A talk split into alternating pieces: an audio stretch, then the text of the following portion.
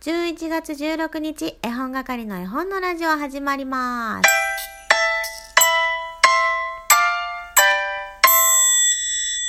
さん、おはようございます。今日は11月16日なんですが、今の時刻は11時16分です。えただ単にね、ちょっと嬉しかったので言ってみただけなんですが、皆さん週末楽しく過ごされましたでしょうか？私もね、いろいろありましてね、言いたいことが山盛りです。そこで私はですね、えー、ラジオトーク用のノート、ノートというかメモか、を作ることにしました。なので今ここ手元にね、喋りたいことが山盛り書いてございます。どこまで喋れるのか、まあ今日はね、第5部までいっちゃうかななんて思っています。てへってことでね、えー、まずは今日月曜日なので絵本探偵のコーナーから行きましょう。以前の、えー、答え合わせから参りたいと思います。皆さんのメッセージをね、読ませていただきながら、えー、答え合わせ行きましょう。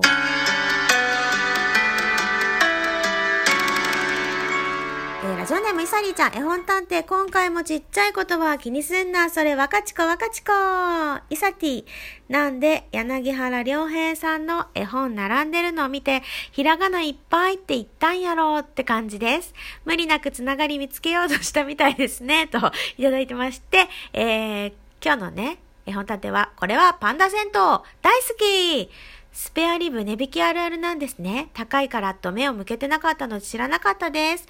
また食べます。四日市トンテキ、夜中に検索してしまった。食べたくなった。でも食べない。そういえば朝はおはようグルト、夜は何ですか？といただきました。えー、パンダ銭湯については、えー、広がることなく、えー、他でいろいろ広げてくださってありがとうございます。イサリちゃんめっちゃ可愛い。なんかいつも突っ込んでごめんね。あのー、突っ込みたくなっちゃうんだ。えっ、ー、とね、夜は何だろう。こんばんワインだ。こんばんワイン。うん。夜は今晩ワインでお願いします。では次は、ホットココアさん。絵本探偵調査報告です。動物が出てくるお風呂の絵本、西村敏夫作、福音館書店、森のお風呂でお願いします。今回の調査依頼で西村敏夫さんがごご夫婦で作家さんだと知りました。乾恵理子さんとご夫婦なのですね。まだまだ知らないことがいっぱいです。といただきました。ちょっとこれ後から喋ろうか。そして、そして、そして、そして、どこだどこだ次の方、次の方、いらっしゃいますでしょうか？次の方、今スクロールして一生懸命探しています。出ました。チュラホップさん、絵本探偵調査報告。夫婦の作家、お風呂の絵本が動物、あ、ごめんなさい。お風呂の絵本、動物が出てくるときたら、ツペラツペラさんのパンダ戦闘でしょうか？ザ・キャビンカンパニーのお風呂ケットも動物が出てくるので、どちらか悩んだのですが、今回はツペラツペラさんでいきますといただきました。そして、よかこい村さん。おはようございます。絵本探偵調査報告です。動物出てくる、お風呂、ご夫婦の作家さんとくれば、パンダ銭湯、ツペラツペラ、絵本館さんでは、お風呂絵本もいろいろあるし、なんだろうな、あ、銭湯もお風呂絵本だとひらめきました。正解のつもりで書きます。久しぶりに次男と読みました。お風呂屋さん行きたいねとなりました。次男がコーヒー牛乳を知ったのは近所のお風呂屋さん。気づけば温泉も近所のお風呂屋さんも控えた一年だったなと絵本を読みながら思いました。近所のお風呂屋さん行きたくなる調査でした。先日友達から手作りバスボムが届き、いい香りに癒されました。少し前には大工さんに木材の切れ端をもらい、なんちゃってヒノキ風呂を楽しんだり、寒くなる季節、体を温めて、緩めて、ほっとするお風呂時間っていいですよね。ではまたといただきました。えー、今日の絵本探偵、えー、報告たくさんいただきましたが、正解は、ででででででででん、ででん。絵本館、ツペラツペラ3作、パンダ銭湯でした正解の皆さんおめでとうございますえー、ちょっとね、ホットココアさんのメッセージ、私も全然知らなかったこ、このお二人が夫婦って。あの、西村敏夫さんとね、乾恵理子さんのタッグって結構多いなっていうのは感じてたんですけど、まさかのご夫婦なんて、ありがとうございます。まだまだ知らないことが私もいっぱいなので、こうやってね、皆さんとシェアしながら、新しいこと知れるってとっても嬉しいです。ホットココアさん、ありがとうございます。そうか、そうか。そして、あの、お風呂ケットもそうだね。全然もう私これ、パンダ銭湯しか思い当たらないとみんな、あ？みんなが思い当たらないと思って出題してたので、あ、この3つのヒントで3冊の絵本が出てくるなんてすごく嬉しかったです。わあ、いいですね。こうやってこうやって広がっていくのがまた楽しいかなと思います。えー、お風呂ね、なかなか行けないですね。私も、私の息子も私の旦那も、まあ、家族全員でね大きいお風呂が好きなので早く行けるようになるといいなまあ行ってらっしゃる方もいるし行ってもねあの大丈夫な時は大丈夫だと思うんですけどやっぱりねちょっと気持ち的に控えてしまうっていう部分がありますのでね安心していけるようになるといいなって思いますよね。えー、それでですね話は変わりまして、えー、ちょっと待ってねこれまたねお便りからなんだけどちょっとお待ちくださいね。えー、お便り読ませていただこうと思います。えー、ズミさん、まこちゃん、こんにちは。いつも自由で無邪気なお話やコメントすごく楽しませていただいてます。え、これは褒めていただいてるんですか？自由で無邪気。えー、自由で無邪気。ありがとうございます。絵本さんってなんだかと勝手に思いまして、少し前からしれっとまこちゃんと呼ばせていただいております。よろしくお願いします。もちろん、呼んでください。11月14日土曜日に角川武蔵野ミュージアムへ行ってきまして、気に入った絵本を見つけたのでお便りしました。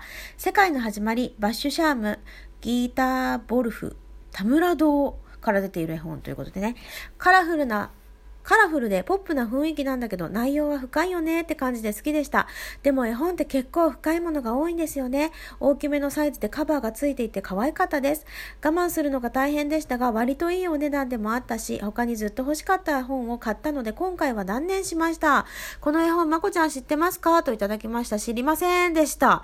なんかね調べてみて本当に可愛くなくて値段が。びっくりした。で、でもなんかあの、アマゾンで調べたんですけど、すごくなんか美しいというレビューがあったので、多分これ図書館とかにもないタイプの絵本だと思いますが、どうだろう？私のね、住んでる田舎の方の図書館では。いつかね、手に取ってみたいなと。なんかね、ハンドメイド絵本って書いてあってよ、レビューの方に。で、あの、色も、その、班によって違うんだってだから最初のは黄色だったけど2回目は紫とかそういうふうに書いてありましたなので、ね、出会うその班によって同じお話だけど色が違うってまたそれもさ不思議というか面白いですよね。えー、素敵な絵本の紹介ありがとうございました。そしてね、ツイッターで見せてもらいました角川武蔵野ミュージアムの写真。もう圧巻だった。すごいね。素敵な場所、私もいつか行きたいと思います。そしてね、続きがあります。えー、ゴミ太郎さんのもみの木の絵本。えー、あれですね、もみの木その実を飾りなさいですね。見てみたくて探したのだけど、売っていなくて見れなかったです。残念。絵本は全然詳しくないのですが、いや、本も詳しくないのだけど、本という物体にときめく癖なので、お揃い。ときめく私も読ま読まないこともあるけど、ときめく。これから大人も読める感じのものや、想定が素敵なものとか、ジャケ買い。絵本も言う？そうだね。ジャケ買い。ジャケ買いっていうか、ジャケ買いか。してしまう予感がしています。想定が素敵だったり、大人に読んでほしいというおすすめがあったら、ぜひ教えてください。ありがとうございます、ずみさん。なんかね、もみの木その実を飾りなさい。私最近知ったんだけどさ、最近っていうか、あの、その、素敵だよってみんなにお話ししてから知ったんですけど38年ぶりにあの出されるんだって。38年前にもあった絵本らしいです。で全然知らなくて新刊だとね、えー、言いましたが、まあ、新刊にはなるのか。新刊ではないのか。ごめんなさい。ちょっと表現がうまくできなくて申し訳ないんですけど、38年前にも出されていた絵本がこの度、38年ぶりにえ新しくなって出てくるということで、まだね、届いてないんだよ。いつ届くの？私のもとに。それで、あの、前回のトークでね、明日届くんですっていう人もいたんですよっていう話をしてたじゃないですか。そしたらね、その人はね、ブックハウスカフェで購入されていたんですよ。サイン入りのものを、もう売ってないけどね、もうソールドアウトだったんですけど、あの、私ね、作家さんのサインは、実際に会った人からもらいたいって思ってる、思ってたんですね。顔を見て、こう、名前を伝えて、その場で書いてもらってもらうことに意味があるって思ってた派なんですけど、なんかね、どうなんだろう。これはミーハーというのか。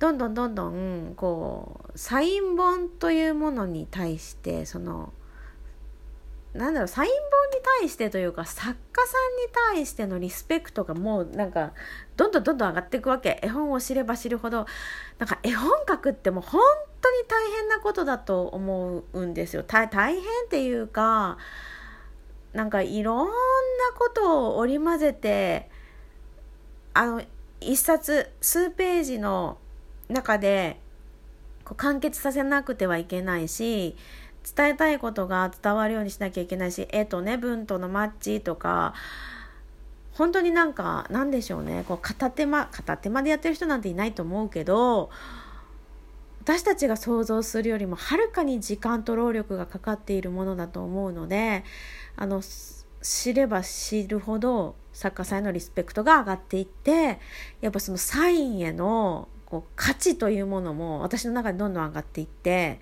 あほらまた時間切れる。というわけで第1部ここまでです。中途半端でごめんなさい。また第2部で。